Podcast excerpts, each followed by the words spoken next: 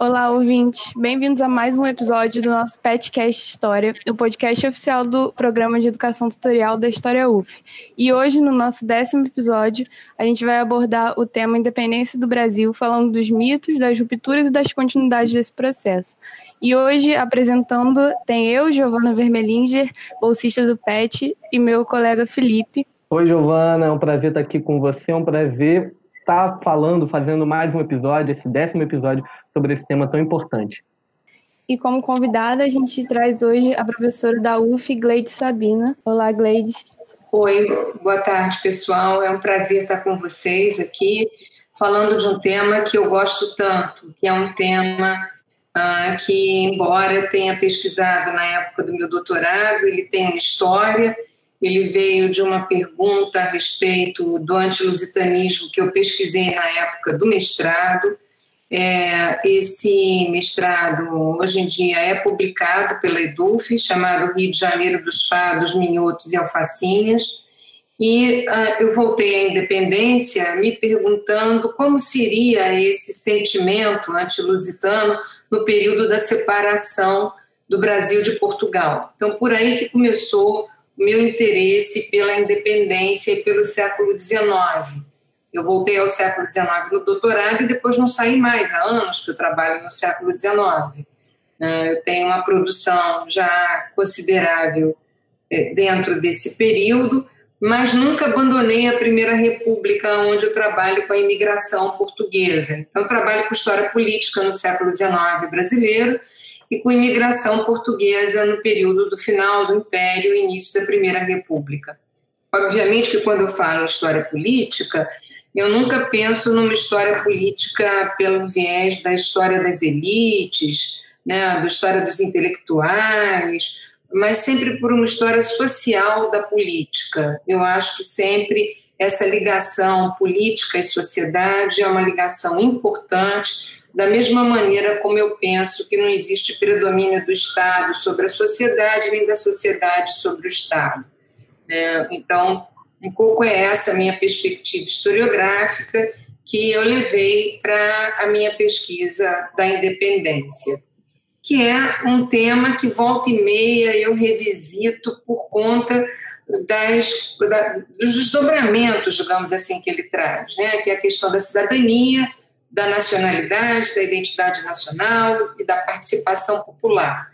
Eu acho que esses eixos são eixos de trabalho que nunca me abandonaram, mesmo quando eu recentemente é, enveredei por uma pesquisa sobre leituras, livros impressos, livreiros. Uh, organizei vários livros sobre esse tema com a Tânia Bessoni, da UERJ, uh, e depois também com a Monique, que foi Monique Gonçalves, que é professora da UERJ também, uh, e com a Beatriz, que foi minha supervisionada de pós-doc, né?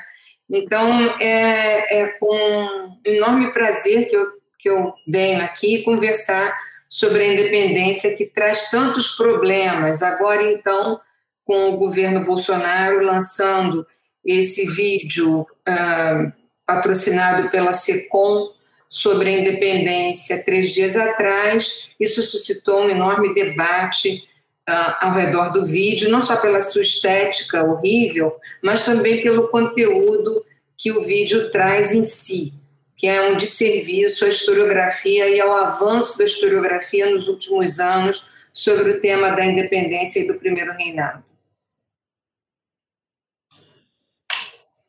É, muito obrigado, professora, por estar aqui com a gente, participando desse episódio. Muito importante a sua presença aqui. A gente vai começar esse episódio, como a gente tem feito com os demais, né? É, apresentando uma introdução, falando um pouco do tema, mas dessa vez a gente vai fazer um pouco diferente. A gente vai um pouco mais longe, fazer um pouco mais longo do que o habitual, buscando uma contextualização da independência do Brasil a partir dos eventos que a precedem e também das condições políticas em que ela ocorreu. E a gente vai abordar isso listando também alguns elementos e acontecimentos que já estão cristalizados na narrativa histórica tradicional. É, Para começar, é importante a gente dizer que a independência do Brasil em relação a Portugal, em 1822, decorre de um intenso antecedente com uma série de acontecimentos pelo mundo, é, que passa por disputas e transformações políticas que recaem sobre Portugal e pelo resto da Europa, e também sobre a colônia que viria a se tornar independente, o Brasil. A segunda metade do século XVIII tem intensas modificações nas estruturas políticas, econômicas e sociais, com o avanço da Revolução Industrial, o declínio de estruturas absolutistas em grandes monarquias europeias, a independência de colônias unidas na América Inglesa, que vão formar os Estados Unidos da América, o avanço de novas ideologias e teorizações sociais, como o liberalismo e o iluminismo, e a eclosão de, de perdão, e a eclosão do movimento que, segundo a historiografia tradicional, marcaria o início de uma nova era, a Revolução Francesa. Nessa conjuntura, nós temos também o processo de independência popular no Haiti, também decorrente dessa revolução, e o desenrolar da Revolução Francesa, que, ao afastar-se da radicalidade, vai culminar na formação do Império de Napoleão Bonaparte. Entre essas vindas e vindas, é, com uma tradicional disputa de séculos entre Inglaterra e França pela dominação europeia, pelo controle, pela soberania e influência na região, e sendo Portugal um antigo aliado dos ingleses, o expansionismo francês napoleônico bateria as portas do reino ibérico, exigindo um posicionamento português contrário aos ingleses, cobrando que Portugal atendesse ao plano de sufocamento da economia marítima dos ingleses na Europa, chamado de bloqueio continental, sob ameaça de derrubada dos Bragança do trono lusitano. A saída portuguesa foi com a ajuda dos ingleses para se mudar então para a colônia do Brasil. Bom, com essa transferência da corte portuguesa para o Brasil, a gente tem uma modernização desse espaço que era colônia para receber, digamos assim, a corte. Um objetivo até de fazer com que esse seja um espaço mais próximo, mais equiparado com o que seria uma metrópole, né, para receber o reino de Portugal.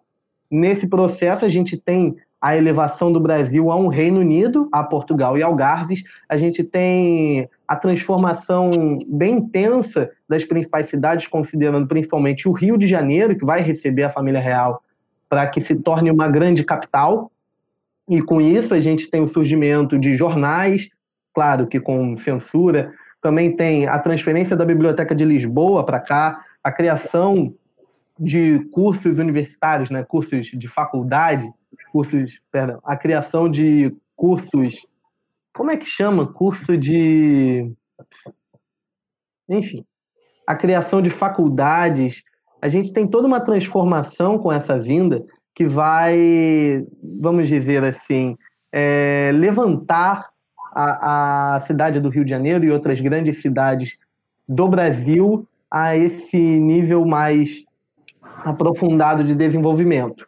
E a gente tem também, economicamente, a abertura dos portos às nações amigas, objetivando esse contato direto com a Inglaterra, que enfrentava o bloqueio continental na Europa, e assim quebrava com o monopólio comercial da colônia brasileira com a coroa portuguesa.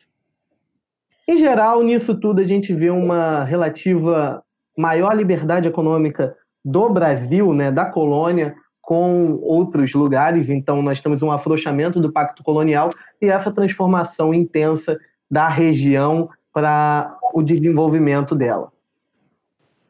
Em Portugal, é, com a, essa vinda da corte para o Rio de Janeiro, é, Portugal entrou, mergulhou numa crise política e econômica que é, veio tanto da invasão napoleônica, da, napoleônica quanto da transferência da corte, que, e também da questão das, da abertura do Brasil, que é, era a principal fonte de renda para Portugal. E diante dessa crise, é, as elites do Porto e de Lisboa, elas começaram, é, começaram a exigir principalmente a, o retorno de, de, Dom João VI para Portugal e a restauração desse monopólio comercial com o Brasil, que, como eu disse, era a principal fonte de renda para Portugal. E nisso, nessa, nessas exigências e nesse trato, os portugueses também sempre estavam é, diminuindo os brasileiros e o Brasil numa relação assim de dependência, mas também de, de repulsa. E aí, é, nisso, isso tudo a gente conhece como a Revolução do Porto, que na, no seu ápice e vai ameaçar a, é, o Dom João VI de, de ser retirado do trono, e aí ele é forçado a retornar, e esse retorno ocorre em 26 de abril de 1821. E aí, após que, depois que Dom João retorna para Portugal, o seu filho, né, Pedro de Alcântara, é nomeado príncipe regente aqui no Brasil.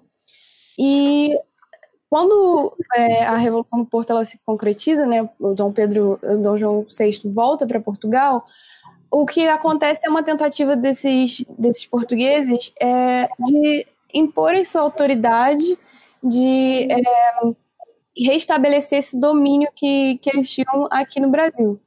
Só que, como o Felipe bem, é, bem expôs, a, o Brasil tinha ganhado uma liberdade e uma, um certo afrouxamento desse pacto colonial. A restituição desse pacto significaria essa, uma perda que, obviamente, os colonos, os, as elites do, do Brasil não aceitariam. E aí te, é, ficou nesse embate entre os portugueses, que queriam a volta do pacto colonial e da, do controle sobre o Brasil, e os brasileiros. E entre esses brasileiros começavam a circular essas ideias é, iluministas de independência que estavam é, no contexto, como também o Felipe já é, explicou. Bom, e no final de, de agosto de 1822, é, o, vem uma nova carta de Portugal com mais exigências é, no Brasil. É, eles já tinham exigido que o, Dom, o, Pedro de Alcântara, que era príncipe regente, retornasse a Portugal, e aí, é, mediante um abaixo assinado, mobilizado pela população brasileira, ele é, se, se negou a retornar, né, o episódio que ficou consagrado na história como o Dia do Fico, em 9 de fevereiro de 1822.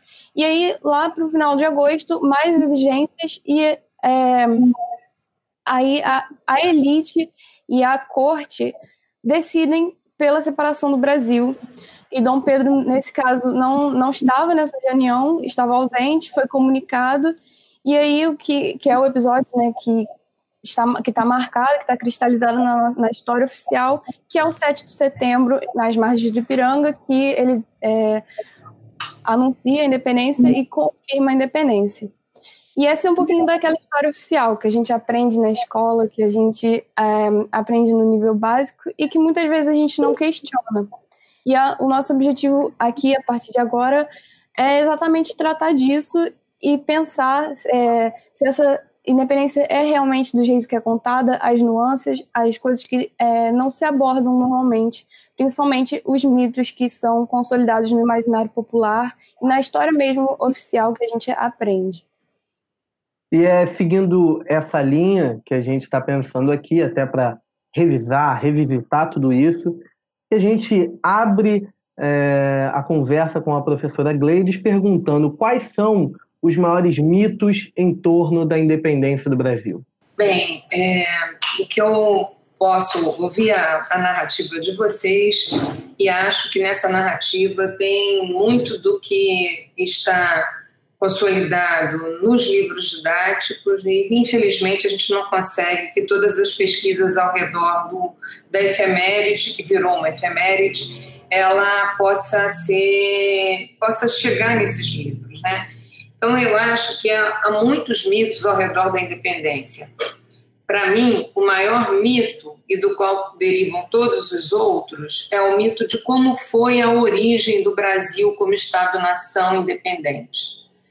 A independência, comemorada 7 de setembro, ontem, né, hoje é dia 8, é uma efeméride construída a partir de uma determinada visão de história, que se por um lado essa visão cria uma narrativa que arruma acontecimentos a posteriori de modo a justificar a necessidade da separação naquele momento, em 1822. Por outro lado, essa narrativa também lida com heróis como se eles tivessem feito a história e como se deles dependessem o desenrolar, dependesse o desenrolar dos acontecimentos. Nesse último caso, para o período da independência, nós temos heróis claros, né, que todas as crianças que começam a estudar a história do Brasil falam. O Dom Pedro I, uh, tendo feito a independência às margens lá Ipiranga, naquela história de que estava indo para São Paulo, voltando de São Paulo, né, aquele quadro célebre que consolidou essa imagem. O José Bonifácio, que ostenta o título do patriarca, e recentemente alguns historiadores ou, ou uh, séries de televisão, como aquele, aquela série da Globo chamada, acho que Mundo Novo, né? aparece a dona Leopoldina como se ela tivesse feito a independência alguns dias antes do 7 de setembro. Né? De toda maneira, remete a separação de Portugal à data de 7 de setembro. Então, eu quero falar um pouco dessa data para puxar dela alguns outros mitos. Essa data, 7 de a independência, não a data, ela foi pensada pela primeira vez em 1823 como 7 de setembro. Né? O problema é que a separação ela traz uma série de outras questões. Por exemplo, se a separação foi em setembro, por que, que somente em 11 de dezembro de 1822 o Dom Pedro é, criou um decreto sequestrando os bens de portugueses como inimigos do Brasil? Ah, e esse, esse fato ele é interessante porque o Dom Pedro cria também um juizado, juizado dos bens, sequestros dos bens dos portugueses. E o juiz desse, desse juizado, volta e meia, ele não sabe o que fazer, porque ele sequestra o bem, o sequestrado vai ao Dom Pedro, Dom Pedro dessequestra o bem, né? tira o sequestro do bem.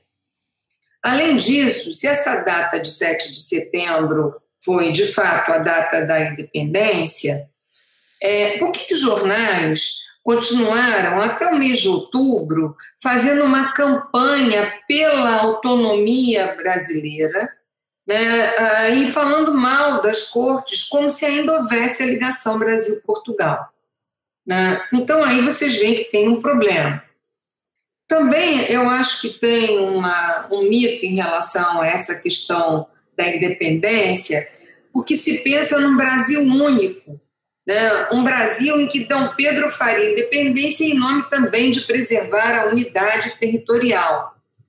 Né? E, aliás, é, é, a historiografia até celebra isso, diz que o gesto do Dom Pedro fazendo a independência como um descendente da Casa de Bragança é que teria tornado o Brasil um, um, único país independente da América do Sul sem ter sido fragmentado, como aconteceu com as colônias espanholas. Né?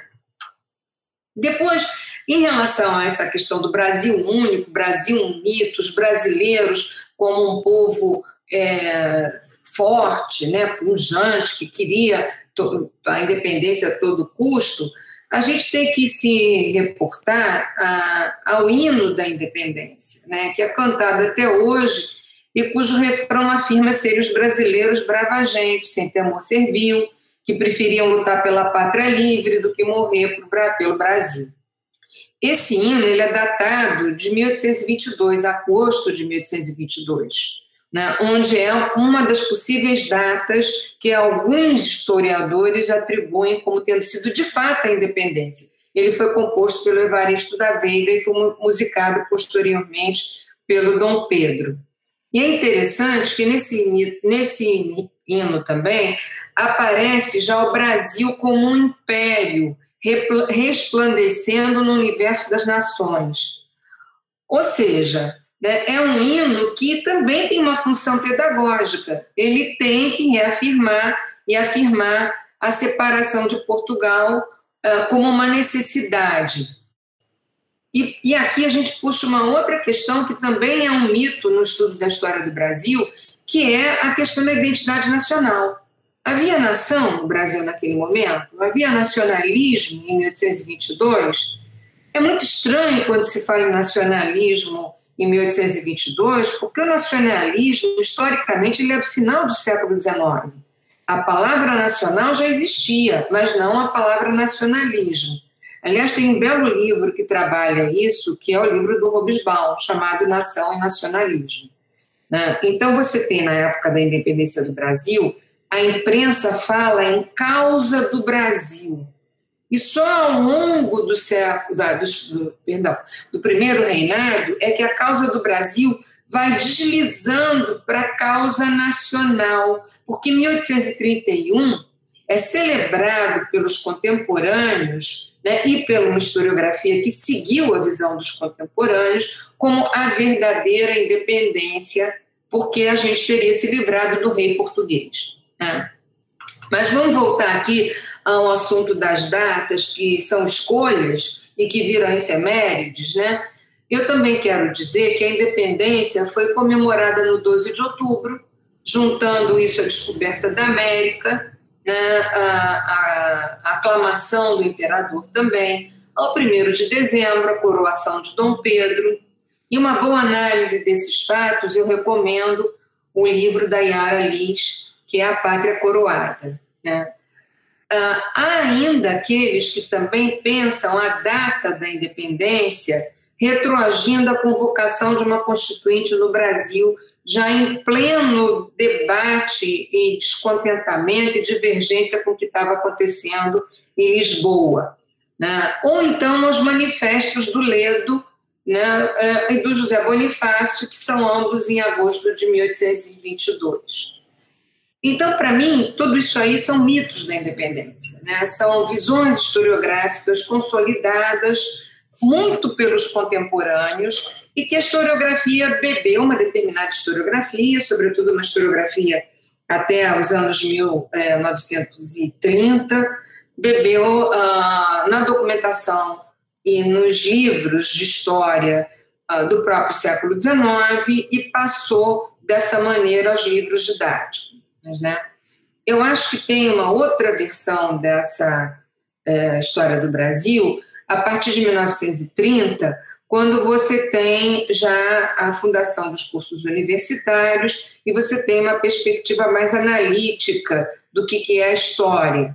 Né? Então, eu acho que autores como Caio Prado, uh, Nelson Werneck Sodré, o próprio uh, José Rodrigues, que tem um trabalho sobre a independência do Brasil, e, e, e outros né, vão trabalhando essa independência interessante que muitos deles calcados num autor inglês que estava aqui na época da independência, chamado Armitage, uh, uh, que tem uma visão da independência e diz que a independência foi o que melhor podia ter acontecido ao Brasil, porque afinal de contas Portugal era um atraso e o Brasil tinha tudo para dar certo, tinha o progresso, até porque tinha os ingleses juntos, né? Então, essa versão ficou bastante consolidada. Então, assim, é, para mim, uh, o que eu acho que a gente tem que se perguntar é como é que esse mito da independência ele pode ser visto hoje, né? Que nação é essa que a gente tem, uh, que foi criada no século XIX? Como se criou essa nação? Né? E como se deu de fato a independência? Né? Não é qual é o mito? Qual, qual é o processo histórico? né, da independência. Eu acho que isso é que é importante a gente tentar compreender à luz de, de outras pesquisas que relativizam essas datas, ou eu mesmo que relativizei é, essas datas. Né? Então, é, para mim, a independência não era exatamente um projeto, não era inevitável. A gente não pode remontar o evento como um processo a 1808, ou a qualquer data anterior, como a crise do sistema colonial, as revoltas do final do século XVIII, né? Eu acho que, como historiadores, a gente tem que tomar um pouco de cuidado com aquilo que o Mark Bloch chamava dos mitos de origem. Né? Então, para mim, a independência não só ela não era inevitável, como ela também não pode ser situada naquilo que a Maria Odila muito bem chamou a atenção, né, como um conflito da metrópole versus a colônia, como se fosse a independência dos Estados Unidos. Né? A, a Maria Odila é, foi uma discípula do Sérgio Buarque de Holanda, e o Sérgio Buarque já colocava lá na sua obra que um fator primordial na independência do Brasil era o papel do comércio e dos comerciantes nessa independência. Né? Até divergindo da, da, da, produção do Caio Prado, que fala muito na questão da propriedade, da grande propriedade dos proprietários de terra, da escravidão, e da exportação, falando ah, tudo continuou igual, né? só mudou porque se tornou independente. Né? E é o Sérgio Buarque que vai colocar essa questão, né? vai colocar a questão que a gente tem que pensar essa independência vis-à-vis -vis o que estava acontecendo em Portugal em relação à, à Revolução do Porto, né, em relação ao que a Revolução do Porto pretendia, o que estava acontecendo dentro desse império português uh, que era dominado pelos comerciantes. Né?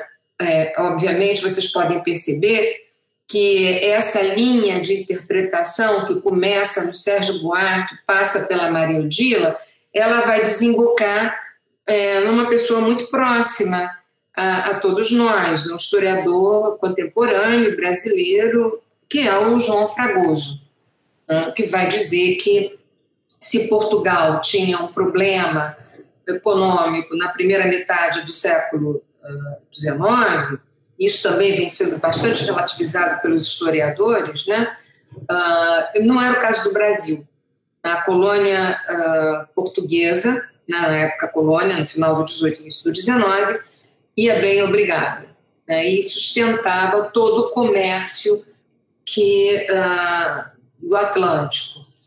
E o, o, Fragoso, na verdade, ele dialoga com uma orientanda da Maria Diva, chamada Riva Gorenstein, para quem uh, uh, Dom, Dom, João teria vindo dentro daquela ideia da interiorização da metrópole, né, junto com ele grandes negociantes, que então uh, dominavam e movimentavam o Império Luso brasileiro. Né? O que o Fragoso faz é mostrar que esses comerciantes já estavam aqui antes de 1808, de fato dominavam o Império Luso brasileiro, né? uh, que agora a gente tem até medo de chamar de Império Luso brasileiro. Estou falando aqui e me lembrando que quando a gente fala isso em Portugal, uh, os nossos colegas historiadores portugueses que estudam as possessões africanas, portuguesas Gol e Macau reclamam, dizendo que a gente acha que o Império Português era só ao redor do Atlântico. Né? Então você tem aí uma complexidade do que, que era esse Império Português. Mas, de fato, o Brasil tinha um, um, um papel central nesse império uh, que, chamam, que é chamado luso brasileiro, ou tiremos o luso, falando, falemos só em brasileiro, né, em, só em português. A gente fala muito luso brasileiro também em função do que aconteceu depois de 1815, né, da elevação do Brasil a reino. Mas, enfim, isso é um assunto espinhoso lá em Portugal. Né?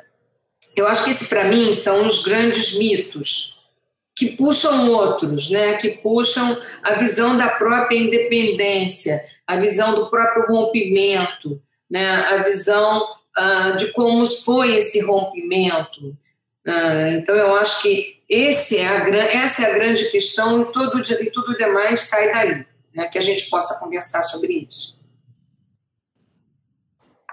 É, antes da gente continuar, professora, é porque a gente ficou um pouco preocupado é, foi ótimo, de verdade. A gente achou maravilhoso, mas a gente só ficou um pouco preocupado de talvez a nossa introdução ter passado também a impressão de que a gente estava seguindo exatamente aquela linha do que a gente estava falando, porque a nossa ideia foi mesmo apresentar algo que está cristalizado para a gente debater, não é, Giovana? Isso, não é, é, a nossa ideia daquela introdução com os fatos é fazer bem do jeito que a gente aprende, né, para depois a gente poder questionar, porque. Mas eu, eu acho que é isso aí mesmo. Eu acho que vocês não vão editar.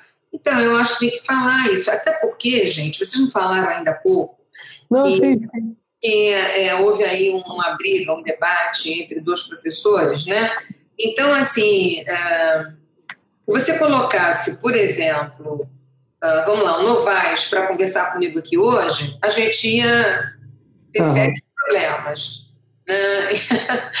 a gente não ia concordar. Porque o Novaes, é, não sei se vocês sabem, o, o Fragoso critica abertamente a tese do Novaes, da crise do sistema uhum. colonial, que é oposta a essa visão aí que vem do, do Sérgio Buarque. Né? E, e pior, né? A, Fragoso, quando ele escreveu a tese do. Isso não está gravado, né? É só um, uma digressão para vocês situarem. Quando o Fragoso escreveu a tese dele de doutorado, que foi publicada em 90. Paralelamente, em Portugal, tinha um historiador português chamado Valentim Alexandre, que é um, uma maravilha o trabalho dele. Tem, tem, tem um trabalho chamado Os Sentidos do Império. E ele mostra como Fragoso, ele então mostra de uma maneira assim aberta que o, que o Novaes leu errado as, as exportações brasileiras, sabe? O balanço uhum. comercial brasileira. Isso dá um conjunto de réplicas e tréplicas que eles quase se matam lá no início dos anos 90, né? E a USP, hoje em dia, ela, por um lado, depois da pesquisa do Fragoso, de início eles tentaram negar o Fragoso, tentaram fazer de conta que não existia, sabe assim? Não existe, não, uhum. Depois, quando o Fragoso foi se tornando uma, uma voz importante na historiografia, não teve como eles negarem o Fragoso. Então, eles começaram alguma coisa que era um misto entre o Novaes e o Fragoso, e hoje em dia eles estão assim meio que em cima do muro, falando, tentando trabalhar as duas questões, né? Quem diverge, mas exatamente veio da USP, mas não está na USP dessa visão, um pouco essa visão tem João Paulo Pimenta. Quem diverge dessa visão é o André Slêmia, que foi também orientanda do Istvan, mas alçou um voo diferente. Aí é uma pessoa bem interessante para trabalhar esse momento da independência também. Ela tem dois livros sobre uhum. esse momento. Inclusive tem um livro sobre independência feito com João Paulo Pimenta, que foi marido dela. Né? Então, é... É... sim. Não, não, eu só ia falar que, assim, é, justamente, a gente está tentando promover o debate. Eu até pensei aqui, Giovana, você vê se concorda comigo, é, que a gente poderia, talvez, ah, no, no programa, antes da última pergunta, a gente talvez fazer a, a, você, professora, comentar um pouco, fazer esse comentário sobre a historiografia, assim, um panorama Sim. geral sobre a historiografia. Tudo bem, Giovana? O que, que você acha? Legal, acho legal. Aí a gente. Fala, é, professora. Eu tinha pensado assim, eu tinha pensado nesse segundo bloco aí, nessa segunda pergunta, em falar um pouco para mim o que, que, foi a independência então. Né? Se não foi 7 de setembro, se não foi 1808, o que, que foi para mim a independência? Né? Ótimo, ótimo. E na terceira pergunta, falar um pouco dessa questão da historiografia, porque vocês partem de uma noção de ruptura ou não, e eu acho que tem várias chaves de leitura da independência, onde você pode pensar essa historiografia, e aí eu pensei em falar dessa historiografia no terceiro bloco, entendeu? Excelente, excelente. Então é. a gente aborda isso no terceiro, porque a gente ouvindo, assim, é, realmente é muito interessante, é muito bom ouvir você falando sobre. Então, até para a gente organizar aqui. E como a gente vai editar mesmo, a gente tem essa liberdade para ir conversando ao longo da gravação. É isso, eu acho é. ótimo. É por isso que, que é bom essa história do podcast, né? Bem melhor que live, né? É. Eu, eu gosto, a gente gosta dessa ideia. A senhora chegou a ouvir algum outro episódio anterior não, nosso? Eu não ouvi porque eu tô tão enrolada, mas que vocês não têm noção. Uhum. Eu já, uhum. já participei de uma banca, agora me sobram três. Sendo que eu amanhã. Ontem é, é de uma aluna da Gisele. Até a Gisele me perguntou ontem se eu estava lembrando da banca. Eu disse que sim, que já estou lendo, que estava quase acabando. Verdade que eu estou lendo, quase acabando é mentira. Eu tenho, eu tenho muita coisa para ler ainda, mas eu quis deixá-la tranquila, entendeu? E além disso, eu estou acabando um livro que foi para a editora e vai voltar, sei lá quando, morro de medo que volte por esses dias. É, e estou fazendo esse curso que, de, porque eu, eu, tenho pensado o curso de Brasil 2 todo inteiro na minha cabeça, mas eu preciso botar na plataforma. Né? E eu estou tendo dificuldade de botar na plataforma, uhum. entendeu? Então, eu, depois que eu sair aqui de vocês, eu vou sentar aqui quietinha e vou assistir os vídeos para ver se eu entendo, porque tem as aulas síncronas, né? E as assíncronas. Eu já bolei tudo, o problema é transferir para a plataforma. Eu, não posso transferir no mural. Eu vinha usando de uma maneira pobre o, o Classroom, né? Vocês que foram meus alunos no semestre passado, eu estava jogando tudo no mural e usando o Google Drive, né? Assim, uhum. para botar os textos. Só que eu descobri que ele tem mil possibilidades. Eu posso arrumar as aulas, eu posso botar os vídeos. Eu estava jogando vídeo, lembra? Vídeo, texto, estava tudo misturado. É uma então, ferramenta muito completa, né? É, eu quero aprender não só para a pandemia, né, mas eu acho que depois da pandemia, gente, a gente vai ter um ganho aí de ter aprendido a fazer algumas coisas melhor, sabe? Eu tenho essa eu tenho essa impressão. Eu acho que as minhas aulas podem ser melhores usando o Classroom, né? E, e quer ver uma coisa que funciona bem? É isso que a gente está fazendo. É debate. Eu, eu, fiz com o um grupo que está escrito em Brasil uh, desde abril, desde, desde abril, desde março.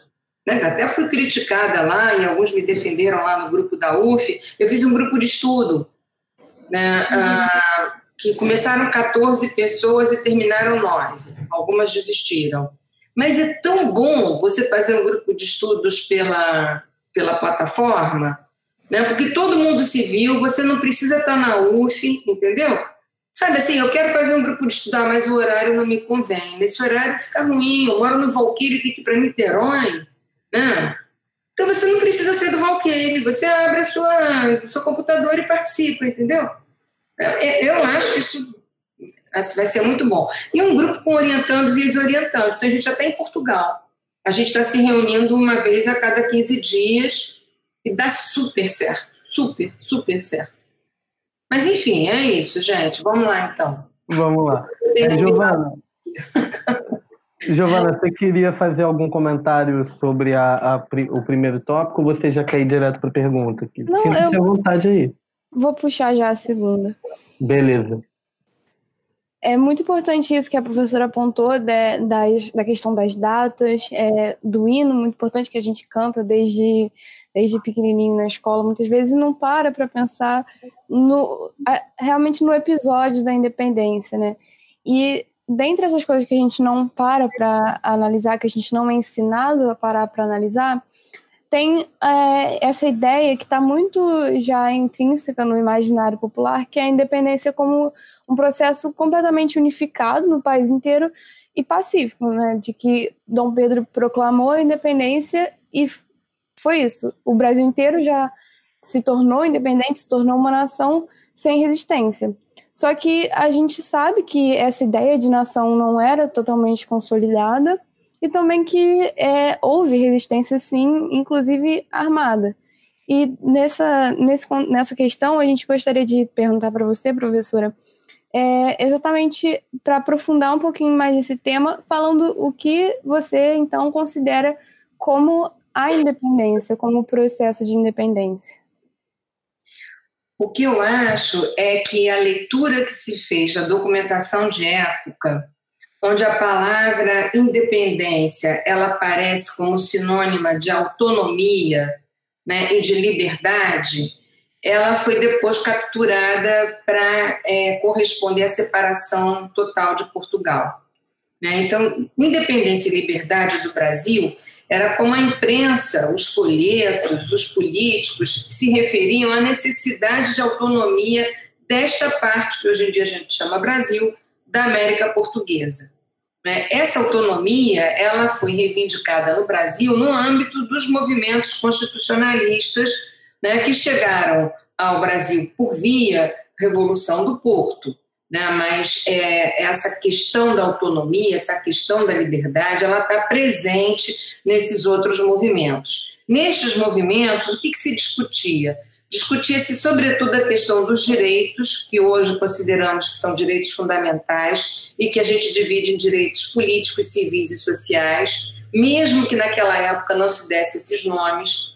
E se discutia também as formas de governo e se debatia a relação entre o governo e o povo, em numa formulação típica do antigo regime, quando se mencionava sempre o povo e a tropa. Quando se falava o povo e a tropa, é muito interessante porque esse povo, ele vem, é, a grafia dele nem sempre é a mesma. Quando você fala o povo com letra maiúscula, normalmente aquela, aquele documento, aquela pessoa, ela está falando entre os pares. É o povo classe dominante. O povo com letra minúscula é aquilo que no século XIX chamava a populaça, a raia miúda, os pobres. Né? Então, é, é importante prestar atenção qual é o contexto em que essa formulação ela é, ela é, ela expressa uma realidade, ela expressa um, uma mobilização. Né? Então, é, em cima disso, é, é, há toda uma discussão de que tipo de contratos governantes deviam fazer com o seu povo. Né? Dentro desse contexto, você olha para a América Portuguesa naquele momento e não havia um único Brasil.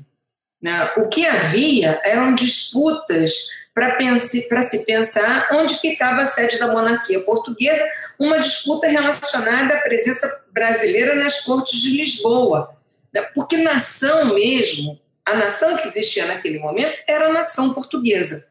Era o Estado, o Império, né, o Império Português, e a nação portuguesa. Dentro dessa nação portuguesa havia portugueses, havia, havia portugueses do Brasil e portugueses de Portugal. Né?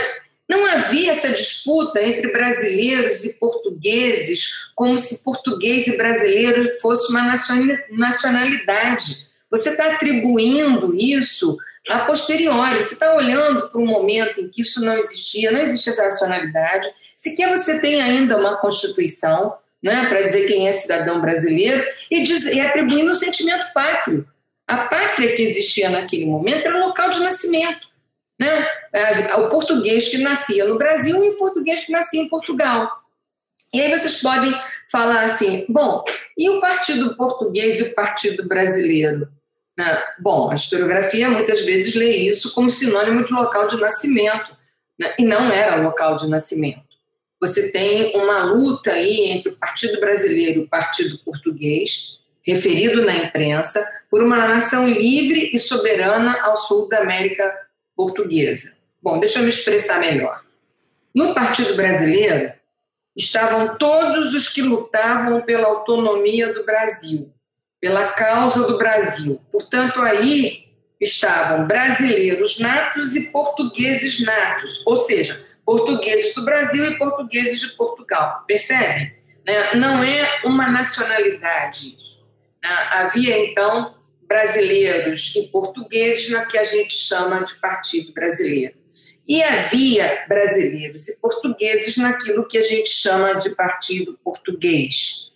E o que, que é o Partido Português? Partido Português é aquele que pugnava pela causa portuguesa, pela causa da Revolução de 1820 pela causa que fazia com que vamos voltar o rei, vamos voltar o Dom Pedro, vamos voltar o Brasil a tornar-se uma colônia, vamos tirar essas instituições, esses direitos. Esse era o Partido Português. Né? E é interessante que quando você lê a documentação, você vê uh, o massacre da Praça do Comércio, por exemplo, no Rio de Janeiro, né, onde diz assim, ah, o Ávila, o Major Ávila, ele, ele é, é, era um absolutista, né? ele queria o absolutismo, ele não era um liberal, e ele escreve laudas e laudas mostrando que ele era um liberal, ele era contra o absolutismo, assim como o exército português era um exército liberal, e o que ele era é um funcionário de Estado. Né? Ele era um elemento do exército né? querendo preservar as ordens das cortes de Lisboa. Né? Então, o que, que eu estou querendo dizer com tudo isso? O que eu estou querendo dizer é que a independência não era inevitável. Ela foi um jogo político entre interesses distintos. Né? Ela não era exatamente querida. A gente pode dizer que os negociantes estabelecidos na Praça do Rio de Janeiro, e muitos deles de nacionalidade portuguesa, né, outros brasileiros, eles se manifestam muito claramente sobre essa questão da relação Brasil e Portugal, quando eles se sentiram ameaçados em duas datas importantes. A primeira, em 1821, né, na época da partida de Dom João VI, porque ninguém queria que o Dom João VI fosse embora, né? e a segunda, em 1822, por ocasião do pedido para que o príncipe ficasse no Brasil. Né. Então, é interessante que em 21 de março de 1821, né, naquele contexto da da, de obrigarem o rei a, a, sair, a jurar a Constituição de Cádiz, né? Esses, é, se escreve um embargo e uma representação afirmando a fidelidade dos portugueses do Brasil ao monarca. Olha como eles se referenciavam. E no embargo, eles assinavam, sabe como? O Brasil. Né? E ao assinarem o Brasil, eles repetiam uma imagem que está presente em vários impressos, em vários jornais, em vários folhetos e nesse documento também, né, que o Brasil não se sujeitaria de novo à condição de escravo, voltando ao estado de colônia, fechando seus portos, limitando seu comércio, demolindo as suas fábricas, e acusavam os portugueses da Europa de querer extorquir os portugueses do Brasil contra o direito natural, né, contra o bem que eles gozavam com a presença do soberano no Rio de Janeiro. Né. Mais adiante, um pouco, eles fizeram uma reclamação e, e, essa reclamação é importante no contexto da, da, dos anos de 21, do anos 21 e de 22, e eles dizem que o, o corpo de comércio desta capital, né, consternado, representado pelo Senado da Câmara, seu legítimo representante, procura um remédio eficaz para os males incalculáveis que se viam ameaçados. Né, diziam que eles estavam magoados e aflitos, pediam ao rei para aguardar a decisão das cortes no Brasil, ainda em 21, listavam as vantagens da monarquia em terras americanas, lembrava que Portugal era rica em luzes, né, mas que era o Brasil que tinha as verdadeiras possibilidades de salvar Portugal, tanto economicamente como da dominação estrangeira. Né, que Portugal estava ali do ladinho, né, acantoado, sempre ameaçado pela Espanha, né, é, que não tinha comércio, que não tinha indústria, né, que podia perder a sua soberania. E, em nome disso, né, esse grupo, que tinha brasileiros e portugueses, diziam: cuidado, Sua Majestade, cuidado com a sua augustíssima família. Olha, a possibilidade de rompimento não vai ser bom para ninguém né? porque querelas intestinas de independência e, e separação recíproca uh, vão dar problema, vão dar problema econômico. Era uma intimidação muito interessante, né? que eles repetiam toda hora essa intimidação. Né? Uh, e, e, eles falavam muito, o, o tempo todo, né, na necessidade de que, uh, é, é assim, se deveria preservar o Brasil porque o Brasil tinha uma nação pujante. Né? Se você pensasse no imaginário daquele momento, a natureza tropical levava essa noção do progresso. Né? E é interessante como esse Partido Brasileiro usava da pujança uh, da natureza tropical, da riqueza da terra. E uh, o dado e o Partido Português, que tinha folhetos, panfletos, jornais escritos aqui no Brasil e em Portugal, diziam o contrário, né? Diziam assim, não, é, vocês dependem de nós, portugueses, para levá-los ao progresso, porque o Brasil é uma terra de macaquinhos, né? E os macaquinhos se referiam aos macaquinhos mesmo, mas se referiam também à questão dos negros, né? a, a questão da escravidão. E aí esse lado ameaçava, dizendo assim, cuidado, porque se houver uma ruptura, pode haver né, uma, uma, uma eclosão de um movimento de rebeldia. Lembremos que o Haiti já tinha acontecido. Né? Então, havia aí um jogo de, de ameaças que era uh, aberta, não, é, as ameaças eram abertas, eram, eram, não eram nada veladas, cada lado puxando para o seu interesse. Né? O Partido Português, vamos seguir o que diz lá as Cortes de Lisboa, e o Partido Brasileiro, não, muito obrigada, a gente está bem aqui. Né? O que a gente quer é continuar aqui nessa inversão em que a gente virou metrópole. Né? Então, eu acho que isso é que é importante, a gente desfazer essa questão do Partido Brasileiro e Partido Português ligada à nacionalidade. Né? Não é ligada à nacionalidade. Né? E aí é interessante que esse Partido Brasileiro, que faz a independência, formada de brasileiros e portugueses, sobretudo de comerciantes, ele, o que, que ele desejava, na verdade? A preservação de uma unidade, a unidade territorial brasileira era muito importante, né? afinal de contas, era um grupo econômico importante. Né? Uma ordem escravista pela via constitucional e monárquica, porque se poderia manter a, manter a paz e o sossego, né? afastando o Brasil do que aquilo que poderia ser uma rebeldia da população escravizada, né? da população negra. Né? Então, o medo que se tinha de um levante popular era muito grande. Né? A, a, a nação era a nação portuguesa, não era a nação brasileira ainda. Né?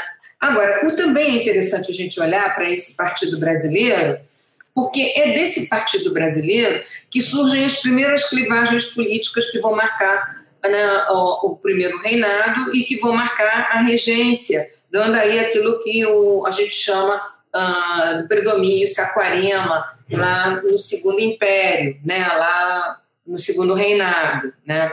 Lembremos que todo saquarema é um conservador, mas nem todo conservador é saquarema. Né? Isso aí é importante da gente dizer. Para a gente não sair fazendo linha reta, sabe? Assim, partido português vai dar restaurador, restaurador vai dar sei lá o quê.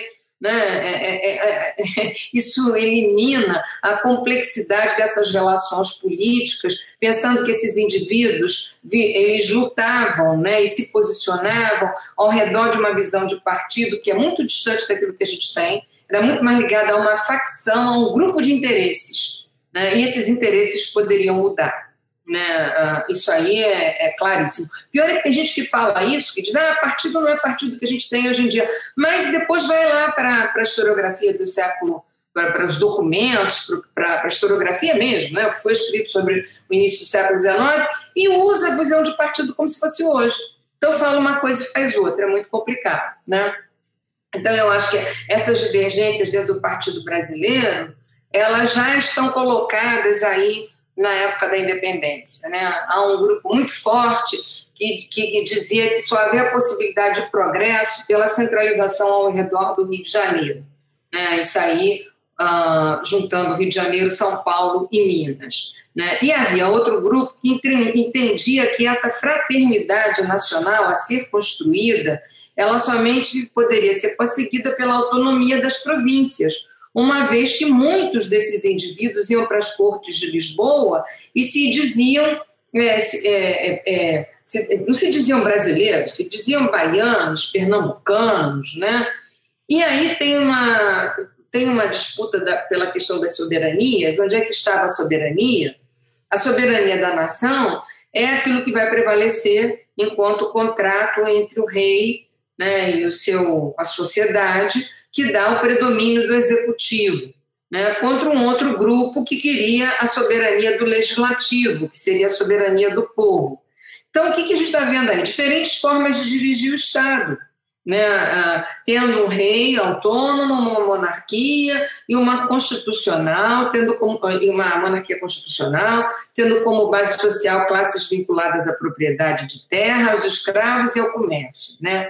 Então, esse, esse partido brasileiro, ele, brasileiro, ele é um saco de gatos, né, onde as disputas pelo poder começaram a ocorrer antes mesmo da emancipação ser vista como separação política total entre os reinos. Né? Essa autonomia, ela vinha expressa sempre como liberdade ou como independência. Tem horas até que no mesmo documento eles usam as palavras umas como sinônimas das outras, né? Então, o que, que eu posso uh, falar? Que dentro desse quadro historiográfico geral explicativo, o ano de 1821 foi um ano marcado pelo constitucionalismo, né, pela forma de compreender o governo né, e como seria essa Constituição dentro daquilo que tinha acontecido em 1820, tanto no Brasil quanto em Portugal. Em 1822 é o período de reafirmação da autonomia na, da autonomia, da liberdade e da independência. Né? Então, a gente tem que colocar a liberdade, a autonomia a independência dentro do quadro do constitucionalismo e no seu contexto. Né? Eu acho que a, a gente dizer que os meses de, de janeiro a abril ou agosto, né, eles marcaram o processo de independência que vai culminar no grito do Ipiranga, talvez seja uma divisão interessante é, de se pensar. Mas lembrando sempre que isso foi uma construção do jogo político, sempre se tentava manter a união, porque a essas, essas pessoas que, que de alguma maneira sustentaram a, a independência, né, essa classe dominante do Sudeste, né, comerciante, traficante, proprietária no futuro de terras no Vale uh, no Vale, né, o Vale do Paraíba, que a partir de 30 o café uh, decola, né, eram pessoas às quais interessava o comércio, sobretudo o comércio com a África, o comércio com Portugal e o comércio com a África. Portanto, independência não estava no quadro dessas pessoas. Né? A, a, a separação, ela na verdade funcionava como uma espécie de pedra de, de toque, né? e ela era usada tanto para intimidar quanto, quanto para ameaçar. Né? A impressão que a gente tem, lendo a documentação, é que o Partido Brasileiro ele acreditava que ele ia conseguir resolver a, a questão da, da, salvaguarda dos direitos naturais, né, a salvaguarda de ter uma a, a preservação da autonomia eh, brasileira, né, a, preservando uma constituição. E ah, aí é interessante você perceber que essas rixas e rivalidades tidas como é, portugueses e brasileiros, né, eram rixas e rivalidades que tinham outra natureza, muito mais ligada ao que estava acontecendo entre os mais pobres, né, que eu já vou falar já já, do que, na verdade, uma disputa entre Brasil e Portugal. Né? Não era brasileiro é, e português. Né? O Partido Português ele desejava, em sua maioria, que o Brasil voltasse, se fosse uma parte de Portugal, como era o Minho, como era a Beira, né, como era outras regiões, né, nisso ele perderia sua autonomia. E não era um partido absolutista. Isso não quer dizer que nas Cortes de Lisboa não houvesse um grupo absolutista, mas não era este grupo especificamente.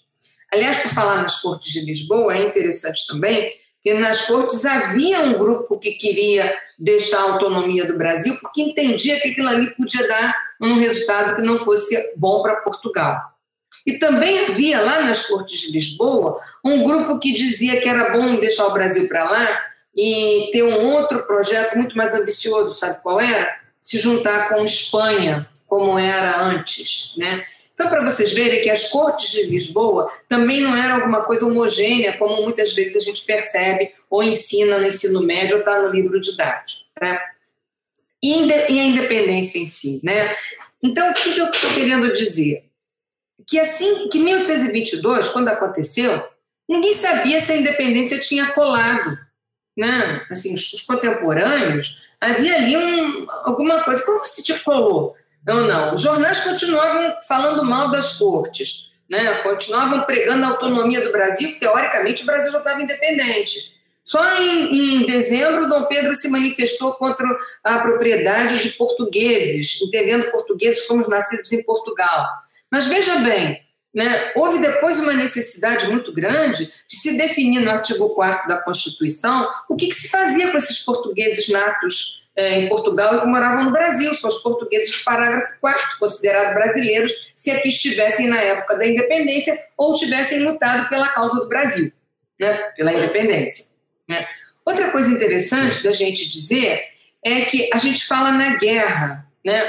na guerra no norte do país houve uma guerra, uma guerra feia, e a independência só se consolidou entre 22, 23 e 24, né, quando a, o norte foi tomado pelas forças, foi subjugado. Né? E isso é tão verdade que não foi tão fácil assim. Então, olha, olha a Confederação do Equador em 1824. Né? Mas vamos voltar aqui para a cidade do Rio de Janeiro. A gente pensa na, na matança lá no norte, mas vocês sabiam que no Rio de Janeiro houve muita briga nas ruas do Rio de Janeiro pela independência?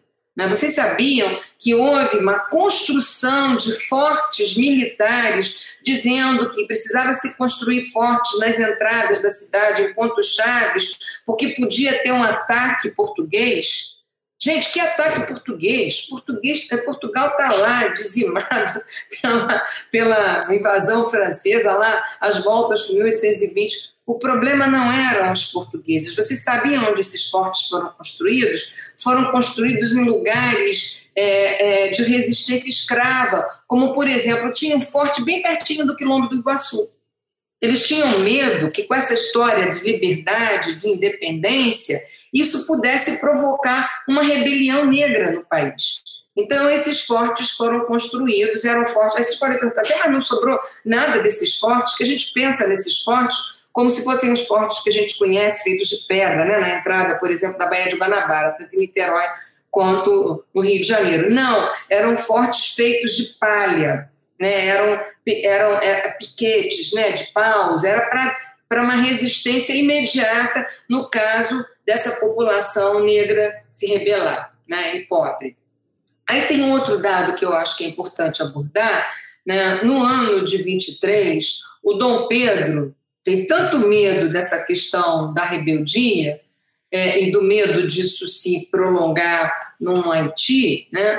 que ele forma tropas militares, né? a gente sabe, a historiografia fala muito disso, né?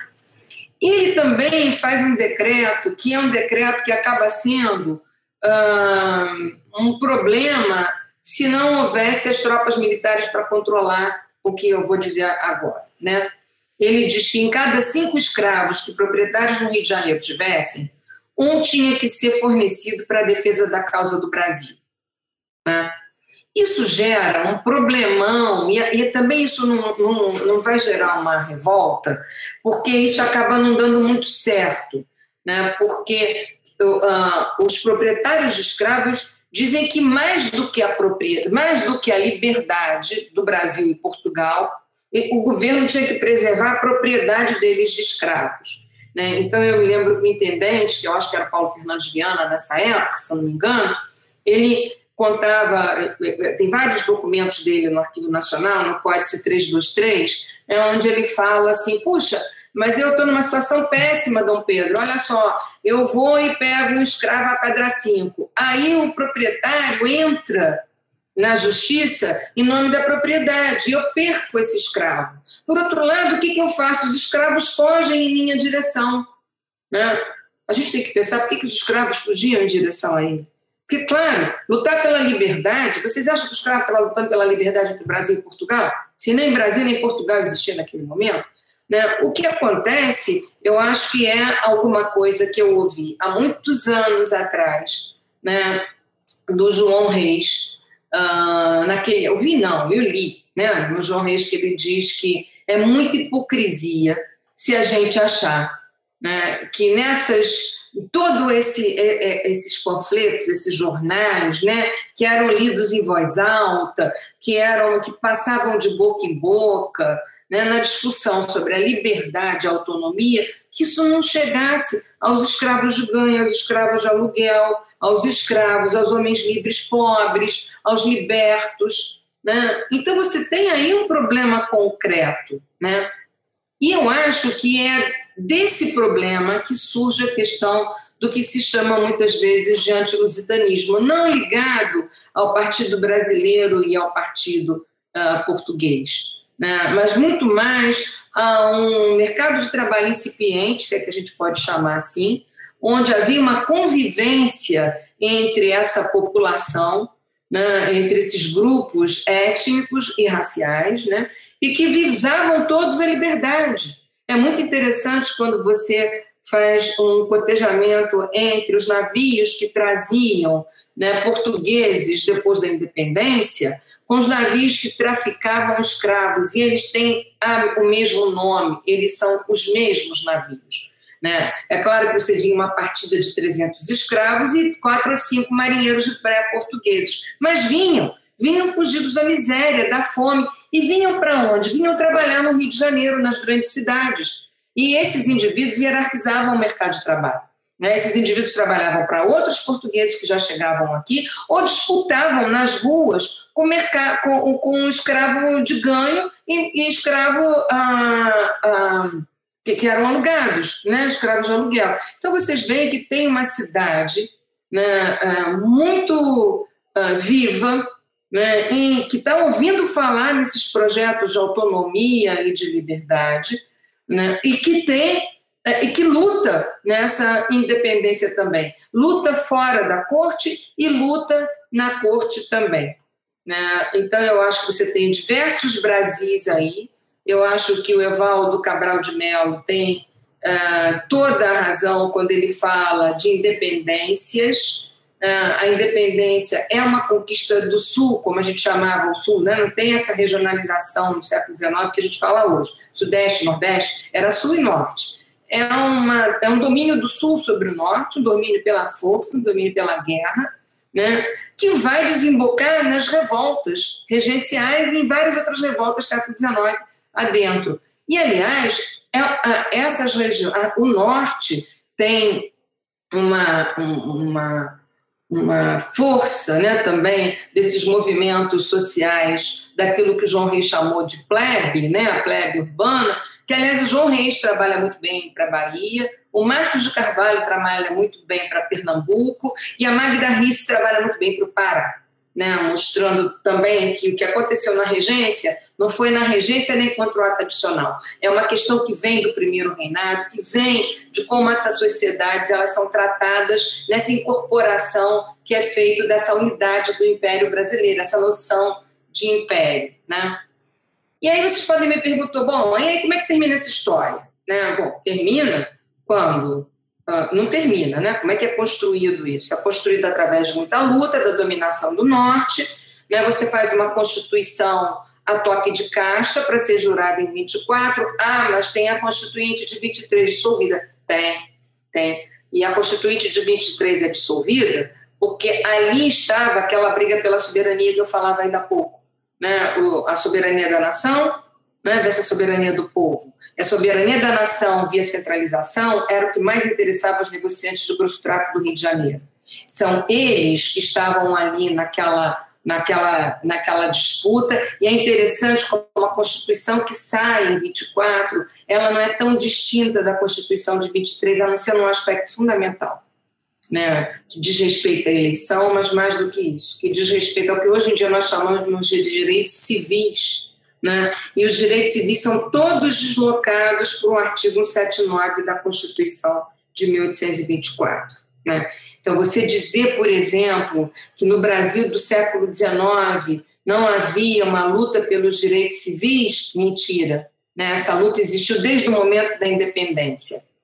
Há outros fatores aí que eu acho que são muito importantes para a consolidação da independência. Um é, é, é, uma é o juramento da Constituição. Né? A guerra, ter vencido a guerra contra o Norte, o juramento da Constituição. Na guerra contra o Norte também, desdobrando no juramento da Constituição. A Yara trabalha muito bem como o Dom Pedro consegue costurar as câmaras municipais através dos seus juramentos né? e não é à toa que em 1828 o parlamento esvazia a Câmara Municipal, porque ela era um elemento de poder do imperador, né? esvazia na letra da lei, porque eu acho que o grande problema do, do, do segundo reinado é a questão da localidade. Né? É a questão do local, do local municipal. Não estou falando da província, estou falando do município, mas isso é uma outra discussão. Tá? E eu acho que também tem uma questão que também é abordada muito ligeiramente, é a importância do tratado que reconhece a independência, que não é chamado de tratado de reconhecimento da independência, é chamado de tratado de paz e amizade, porque ele celebra de fato a separação, mas sob as asas inglesas, né? A Inglaterra tinha interesse que isso fosse feito em 25, porque em 26 você tem aí um momento em que, ele, que a Inglaterra tem que renovar os tratados de 1808 e 1810. Né? E a gente sabe que a maneira como o tratado foi feito colocou Dom Pedro em guerra com o parlamento e é uma das formas, e é um dos, dos motivos da queda do Dom Pedro. Né? Aliás, o Dom Pedro viveu as turras com o parlamento de 1826 até a, primeira legislatura, que vai até 30, e a segunda também. Né? E ele cai muito graças a isso. Né? Aí, cai também graças à Guerra da Cisplatina. Né? É uma jogada de mestre nessa, nesse projeto de império do Dom Pedro, que a gente diz assim, ah, é, a Guerra da Cisplatina levou muita gente, levou muito dinheiro, né? É, mas porque perdeu, né? Se tivesse ganho, ah, o que, que Dom Pedro pretendia com aquilo? Pretendia tornar o Brasil um país com uma política própria, autônoma, diante do concerto das nações europeias, né, como liderança diante da América Espanhola, né, numa, eh, numa ideia né, de ser uma região importante diante do que estava acontecendo pós-tratado de Viena. Né, o Brasil queria, naquele momento, meio que capitanear essa, essa, essa essa parte, nessa América independente. Né? Então, esse, para mim, é o sentido uh, de, por exemplo, em 1831, se fazer uma releitura da independência e livrar a independência daquilo que dizia que era o rastro português da independência. Né? Era o coração do Dom Pedro, que era um coração é, é, português. Né? Uh, eu não me lembro se foi o Vergueiro, não, acho que não, quem foi? Tem, acho que é o Barbacena. Né? Acho, não tenho certeza. O Barbacena, nas vésperas da abdicação, diz para Dom Pedro que se ele não se tornasse brasileiro de coração, se o coração dele continuasse brasileiro, é, português, que ele ia ter que sair do país, que a, a abdicação seria fato. Né? Então, essa imagem do coração é muito importante. Né? Essa coisa de ser brasileiro de ser português, ela passa para a historiografia como uma verdade e é uma construção política. Né? Os conflitos antilusitanos não são por nacionalidade, são por uma questão básica chamada sobrevivência. Né? A briga entre Brasil e Portugal é uma leitura da independência, uma leitura entre países, mas havia uma leitura ali no cotidiano entre a briga, porque o que, que eu vou comer hoje? Né? Como é que eu vou me virar aqui hoje? Né? Tanto é assim que você encontra, né, se eu não me engano, eu acho que foi na Constituinte de 23, um historiador baiano encontrou uh, escravos que fizeram uma petição pela liberdade, porque entendiam que o Brasil não estava livre, então eles também estavam livres. Né? Então, eu acho que essa complexificação de todo o processo da independência, tirando a data de uma rede onde a historiografia envolveu, e aí fica brigando, não, é 1808, não, é 1817, não, é 1820, né? é muito complicado. Né? Uh, interessante que, sabiam que o Vanhagen, que é um homem do século XIX, historiador oficial né, do Império, ele já dizia isso. Ele já dizia que o grande problema é que na época da independência o que, seria, o que se queria era uma monarquia dual, né, com dois centros de poder, né, um em Portugal, outro no Brasil. É, então tem muita coisa em relação à independência que a gente precisa discutir e precisa trabalhar em relação aos diferentes espaços do Brasil, né, até porque essa questão, até a questão provincial é uma invenção né, do Brasil independente. Né? Quando o Brasil se torna independente, se inventa as províncias, e aí depois se inventa as assembleias provinciais. Como vocês podem ver, tem tudo para dar errado. Né? É, o município é muito mais importante do que a província, daí briga com a província o tempo todo. Né? É no município onde estão os grandes potentados, né? onde está o pessoal que tem escravo, que tem capanga depois, que tem, né? que tem poder próprio, é aonde? É no município. Né? Então, eu acho que é essa ideia né, é, errada que a gente passa de que a unidade está ligada a Dom Pedro, de que o processo brasileiro foi de independência foi em paz e foi tão e por isso foi tão diferente da, do resto da América. Não é nada disso, né, gente? É bem, bem, bem diferente, né? A resistência existiu existiu uma resistência dentro das cidades, o Rio de Janeiro fez fortes, né? não é à toa que se mandou fazer fortes perto dos quilombos, né? e a guerra no norte do país, que hoje em dia a gente está começando a falar sobre isso, mas tem muito a se estudar sobre isso. Né? Então, isso para mim é, é, o que a gente tem que discutir quando trabalha a independência. Né? Eu acho que é isso. Né? Muito obrigado, professora. Isso foi uma verdadeira aula é, para gente sobre a independência de verdade. Muito obrigado mesmo. Bom, professora, você já até abordou alguns nomes da historiografia, abordando assim a sua visão, a visão que você tem é, sobre esse processo da independência. E é interessante a gente olhar como muitas vezes, de cara, a gente enxerga que o conceito de independência carrega uma certa noção de ruptura e que, de certa forma, essa ruptura ela não acontece de maneira efetiva no Brasil, ou pelo menos ela não acontece como uma ruptura drástica, né? Até pensando muito no que você acabou de falar para gente.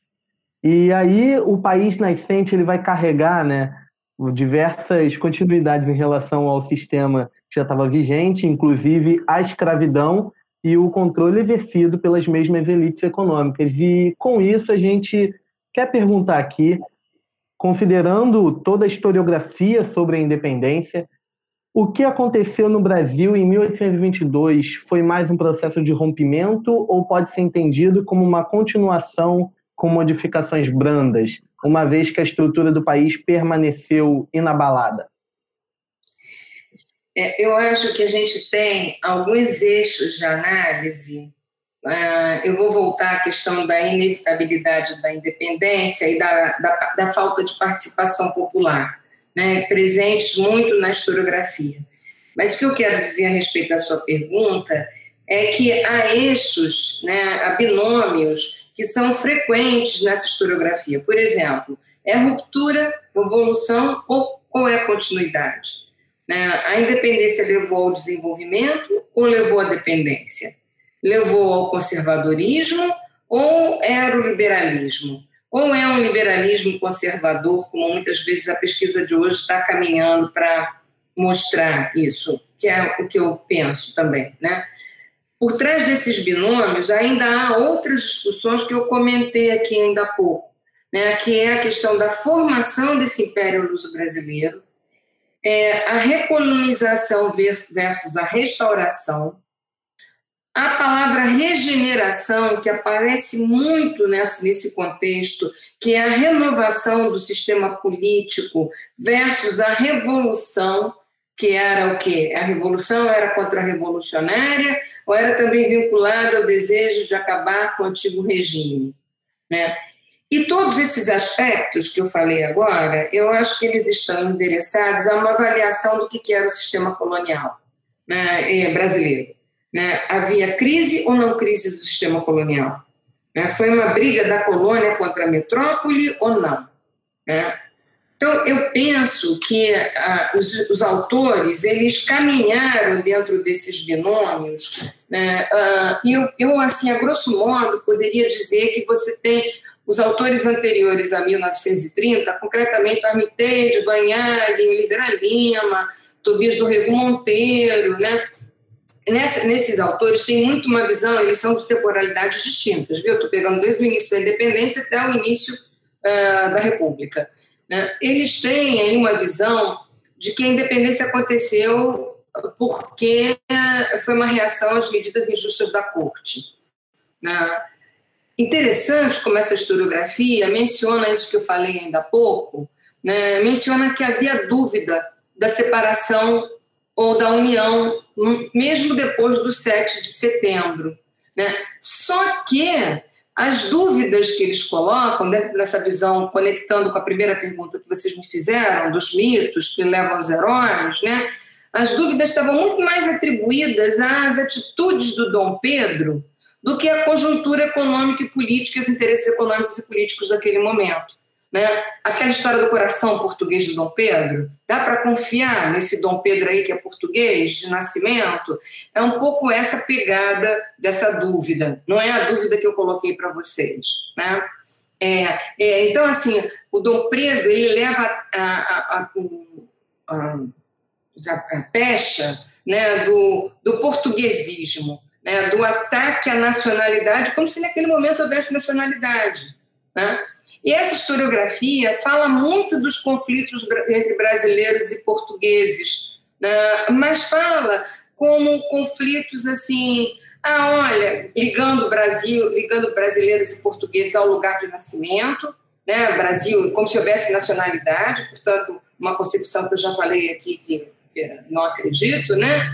Mas é, é interessante como é, eles colocam isso como conflitos pontuais. Sabe por que eles colocam? Porque eles dizem que a separação foi feita entre irmãos. Então, eles repetem uma problemática que aparece muito na imprensa na época, de que Brasil e Portugal são irmãos, são fraternos, né? brigam como brigam irmãos. Né? Ah, e essa, esse argumento, por incrível que pareça, da fraternidade, ele aparece hoje na CPLP, na Comunidade de Países de Língua Portuguesa, né, que foi uma invenção do Mário Soares, no qual tem aí essa história do nossa, da nossa, nosso português único, né, a nossa gramática única que infernizou a vida de todo mundo, que é muito bom para o editor de livro, mas em Portugal então tem uma reação ao acordo ortográfico absurda, né? Então, é essa a ideia né, do o português é, que colonizou os mares, a língua portuguesa é uma língua é, rica, é uma língua que está lá até lá na Ásia. E essa ideia da fraternidade é a ideia que aparece nesses autores. Para eles, os aspectos econômicos não explicam nada. Né? Quando esses aspectos aparecem, estão ligados ao quê? Estão ligados a 1808, aos tratados 8 e 10, né, ao retorno da família real num aspecto muito específico, que é a dilapidação das reservas do Banco do Brasil, né, estão ligados à Guerra da Cisplatina e os prejuízos da Guerra da Cisplatina, estão ligados ao dinheiro que o Dom Pedro de, prometeu de pagar a Portugal pelo Tratado da Independência. Né? Parênteses sobre esse dinheiro, viu, gente? Se prometeu, tem livro didático que diz que o Brasil pagou, né? Mas o Brasil nunca pagou totalmente, pagou um pedacinho pequenininho, né? Tanto é que depois, em 32, o, o Ledo, né? Ah, não, o Evaristo de Moraes, perdão, estava é, tava, tava na, no parlamento, né, brigando para que é, se pudesse é, dar dinheiro ao Dom Pedro para ele lutar contra o irmão, porque Dom Pedro era um liberal. E ele conseguiu uma parte desse dinheiro. Mas essa dívida com Portugal nunca foi paga. Né? Para esses autores, por exemplo, a participação popular foi inócua, né? É, existiu esse antilusitanismo aí, essas brigas de rua ligadas a uma nacionalidade que, na minha ver, nunca existiu né, nesse momento, né? nem sei se existe hoje, e essa identidade nacional logo na, meio que nasceu pronta né, para esses indivíduos, né, para esses historiadores, né, a, a independência é, para os populares, ela existiu, os populares existiram como plateia. Eu acho que bem é o quadro que a gente conhece da, da independência. Né?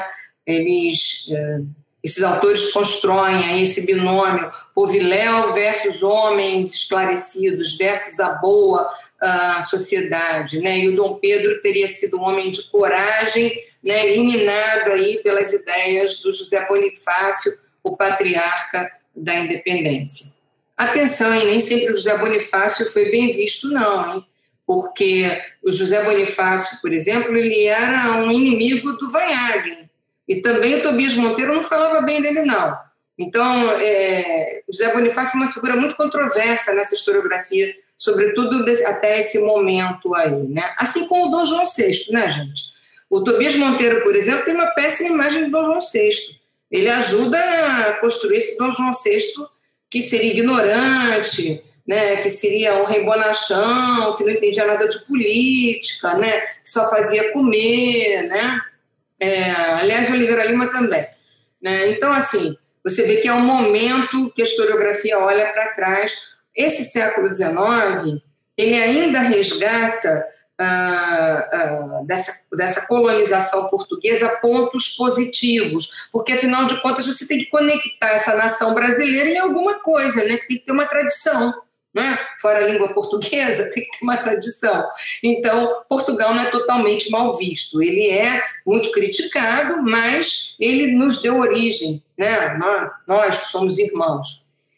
Já a historiografia pós-30, não.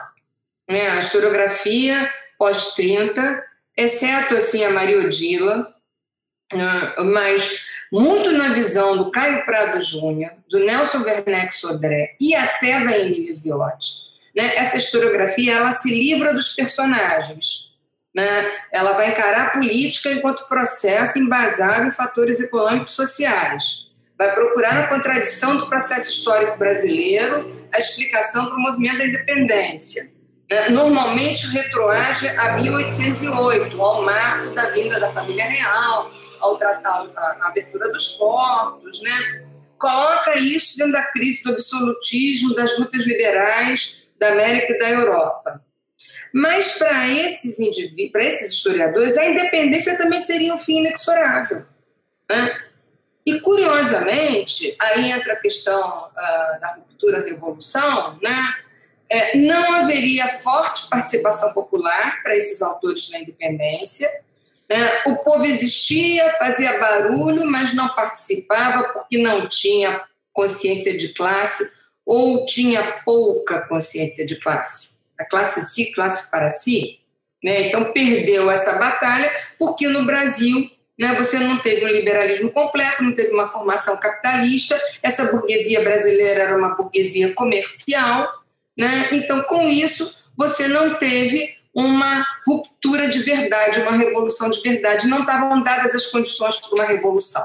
Por isso que teria sido uma continuidade, onde você teria grande propriedade exportadora com a presença é, da escravidão. Né? Agora, atenção nisso daí para duas historiadoras. A Emília Viotti, ela reconhece a participação popular. Né? Ela tem, naquele é, ensaio dela da Introdução à Emancipação do Brasil, que saiu pela primeira vez naquele livro, acho que foi no 1822, não, não, não, acho que não foi não. Foi num livro é, que saiu no 1822, foi o texto da Maria Odila, a interiorização da metrópole. Né? Mas esse texto da, da, da Emília, ela fala exatamente que os populares teriam sido derrotados porque não tinham um projeto, não tinham um projeto político. Né? E a Maria Odila fala dessa luta né, uh, na, na, na, na, colônia né, como uma luta entre irmãos eh, ligados a questões de interesses comerciais naquela esteira que eu falava eh, do Caio, uh, da, do Sérgio Buarque de Holanda. Tá? Então, o que a gente percebe nesses autores pós-30, que são Caio Prado, a Nelson Werneck, a Emília, Maria Odila e até o Ilmar Matos, é uma forte influência dessa visão de que Portugal é, teria sido, de alguma maneira, uma espécie de atraso. Né? O Armitage é um autor muito citado por esses historiadores. Se você olha a, a, as notas de pé de página deles, né, sobretudo sei, tirando a Maria Odila e o Ilmar, né, é muito presente no Caio Prado, no Nelson Werneck, ah, essas citações constantes do Armitage, que tem uma visão de que Portugal era tudo de ruim, né, que o Brasil é tudo de bom. Né, lembramos que o Armitage era um negociante inglês. Né. Então, esses autores, eles fizeram essa, essa leitura da independência como uma revolução política imperfeita, não consumada, porque o país não tinha se libertado do jugo econômico inglês e mantinha o seu caráter colonial. Né? Então, para esses autores, muitas vezes a identidade foi feita contra a metrópole desde o final do século XVIII, dentro daquilo que a gente chamou da crise do sistema colonial. Né? É, a independência, você pega o mar, por exemplo, né, seria o, a, o, sistema colonial, a colônia seria outra face da moeda colonial, né? e a independência teria sido fruto da consciência dos colonos. O que eu acho dessa historiografia é que ela acaba esvaziando a consciência popular a respeito dos fatos e restringe essa consciência àquela velha fórmula da consciência em si e para si, né? e não relaciona as lutas ao redor da independência às questões do trabalho, da sobrevivência, né, as, as questões étnicas, nem mesmo a obtenção de uma certa autonomia barra liberdade que era desejada por esses diferentes grupos sociais e políticos que ouviam o tempo todo falar nisso. Né? Então, não são surdos, né? não eram surdos, estava todo mundo sabendo o que estava acontecendo ali. Né? Então, eu penso que esses autores mais atuais, como João Fragoso, Ayara, Andrés Lemia, né, acabam usando essa historiografia para debater esses argumentos. Né? Para mim, especificamente, o autor que mais ajudou a pensar essa questão da independência foi o João Ribeiro Fragoso, João Luiz Ribeiro Fragoso, é, que tem um trabalho que vocês conhecem sobre os negociantes de trato, do grosso trato do Rio de Janeiro. Né? Então, João fala que esses negociantes comandavam essas transações comerciais do Império Luso brasileiro desde finais do século XVIII, né? conclusões muito parecidas com aquelas do Valentim Alexandre, que pesquisou na mesma época que ele, fizeram doutorado simultaneamente, mas não conheciam os trabalhos. O João, depois do traba desse trabalho dos homens do grosso trato, ele voltou ao século XVII e viu que esses homens não estavam aqui, como pensava a Riva ou a própria Maria Odila, né, no início do, do 19, com a vinda da, do Dom João, mas já estavam aqui antes do final do 18, já estavam no 17, eram ricos e eram homens que tinham tratos com a África, a Ásia e a Europa, possuíam muitos cabedais, se arriscavam em um comércio lucrativo, negreiro, e movimentavam essas balanças comerciais do Brasil para Portugal. Daí eu dizer para vocês que esse partido português, esse, perdão, esse partido brasileiro incluíam esses negociantes aqui. Né? Ah, João mostra com clareza, com sólida pesquisa, que os negócios tocados desde o Brasil iam bem, muito obrigada, e que não havia é, nenhuma decadência na economia colonial. Né? Então, eu acho que essa participação desses homens uh, que tocavam negócios dos dois lados do Atlântico mostram aquilo que a gente falava né, da, da, da, da independência como uma construção, né?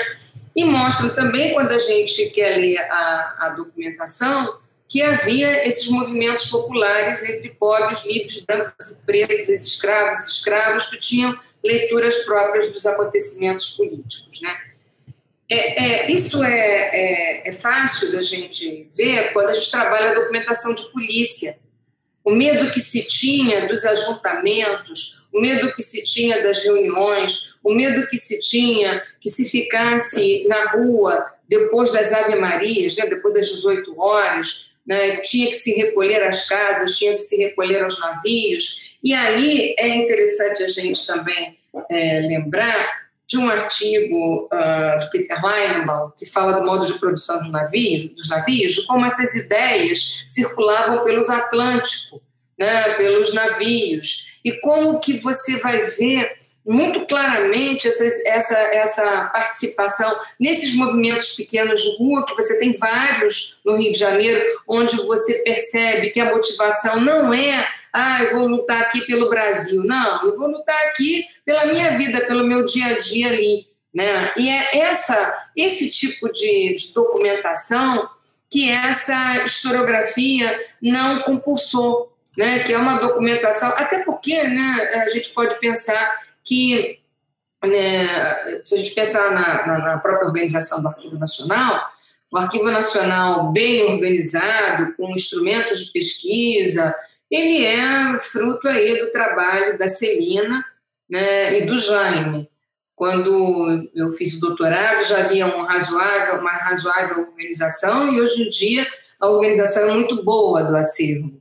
Isso não, é, não existia naquela época para essas pessoas que pesquisaram. Então, o acesso a essa documentação não era um acesso muito fácil, né?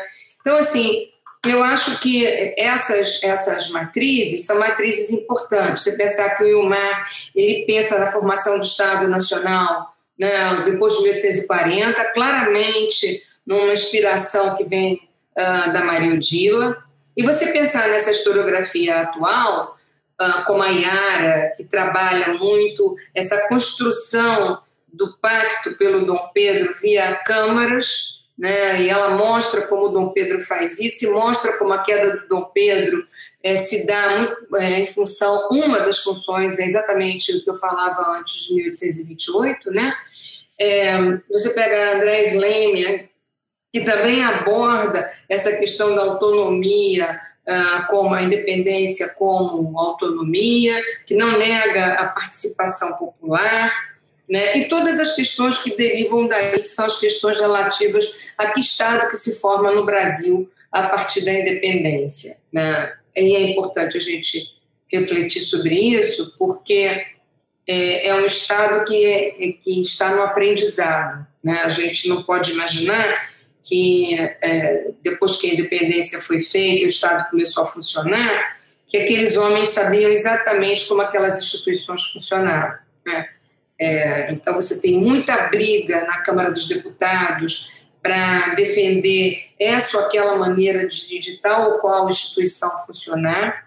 Né? Você tem uma necessidade de formar de formar uma comissão né, para fazer um código civil e um código de processo civil que saem logo no final do, do, governo Dom Pedro e no início da regência, que é uma forma de controlar essa população pobre e desvalida.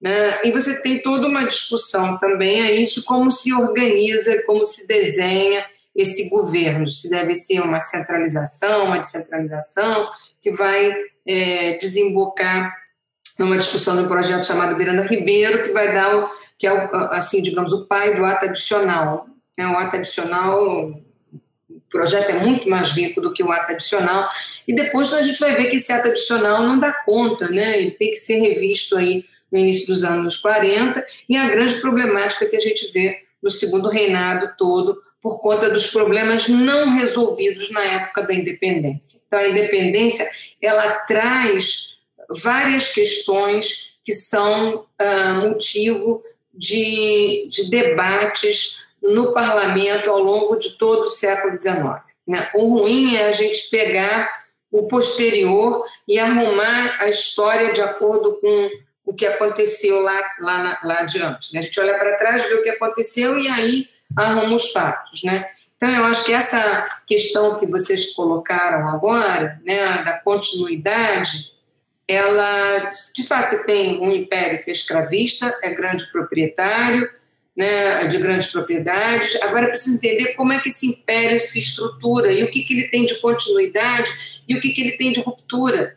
Né? Do ponto de vista político, por exemplo, há uma ruptura importante. Não é a ruptura Brasil-Portugal, é o sistema político que se forma, é o sistema constitucional, é o sistema que tem poderes, né, que deveria ter contrapesos, embora o moderador é, seja um, uma, um poder é, por cima dos outros poderes, há toda a discussão sobre a questão do que, que é o governo responsável ou irresponsável, os ministros, o rei, o rei é responsável, os ministros são responsáveis. Sabe que até 1830 não se fala mal do imperador diretamente, se fala mal do governo. Né? É a partir de 1830 que se coloca o Dom Pedro na berlinda. Né? Então, eu acho que essa, essa questão é, da continuidade, não continuidade, ela vem muito de um problema historiográfico colocado sobre que Brasil é esse, né? que formação social é essa é, da qual nós viemos, que nós herdamos. Né? Então, a gente por que, que eu estou colocando isso tudo também? Né? A gente corre o risco de tentar dizer assim, ah, o Brasil, o governo Bolsonaro, né, a elite escravista, né?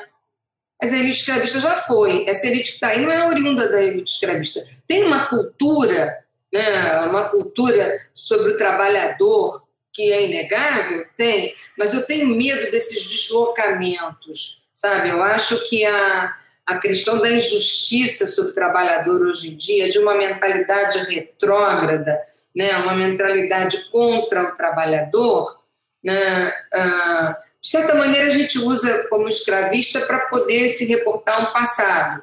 Né, mas eu tenho medo dos, das sinônimas. Eu acho que a gente tem que ter um pouco mais de refinamento para ganhar esse debate. Não sei se me fiz compreender.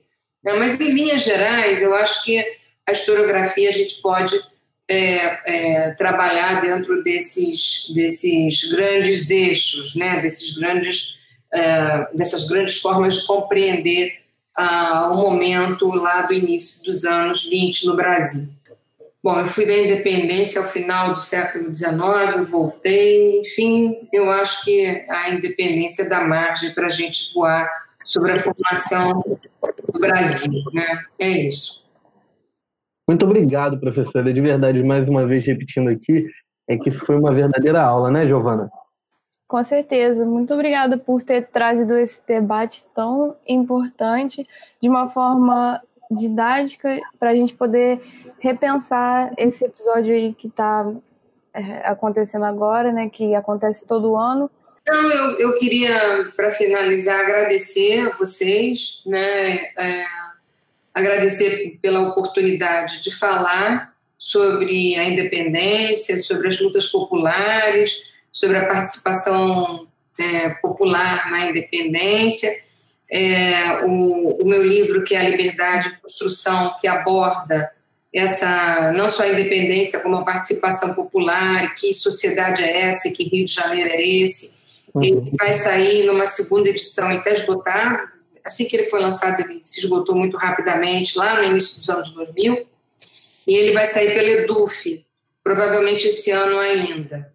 E sobre a participação popular na independência, é, se houver interesse de quem está escutando para saber mais detalhes, eu escrevi um texto que saiu no caderno SEDES, com C, né? Ah, e está é, de livre acesso, você consegue buscar na internet esse texto.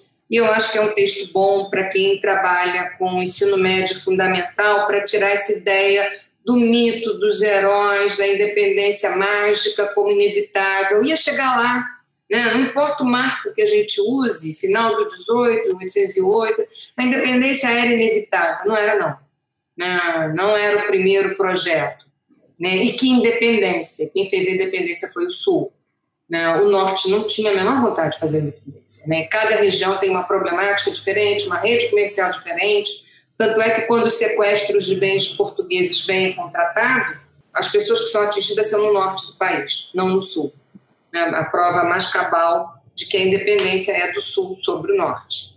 Né? Então, é um agradecimento a vocês, espero que esse podcast ajude a que as pessoas procurem os autores, leiam sobre o tema e se questionem, e que, sobretudo, quando a gente dê aula no ensino médio fundamental, a gente possa trazer outras questões. Então, obrigada, Felipe, Caio, Giovana e espero que a gente possa se ver brevemente presencialmente e que 2021 chegue logo, né? Sim, esperamos todos. Muito obrigada, professora. Foi um prazer enorme ter você aqui com a gente esse episódio.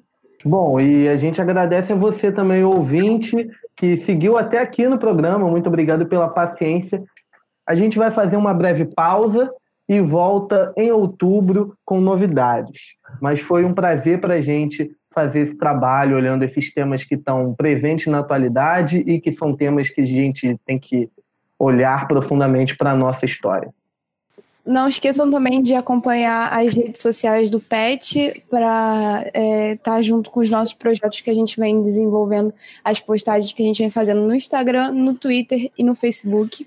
No Instagram nós somos Pet História UF, no, no Facebook também, e no Twitter nós somos arroba Pet História. E para dar os devidos créditos desse episódio, o roteiro foi feito num esforço conjunto de Giovana Vermelinger, Lia Castanho, Vitória Machado, Caio Manzoli, Felipe Camargo e Matheus Campanhão. A produção foi de Caio Manzoli e a edição é de Felipe Camargo. Obrigada a todos e até a próxima.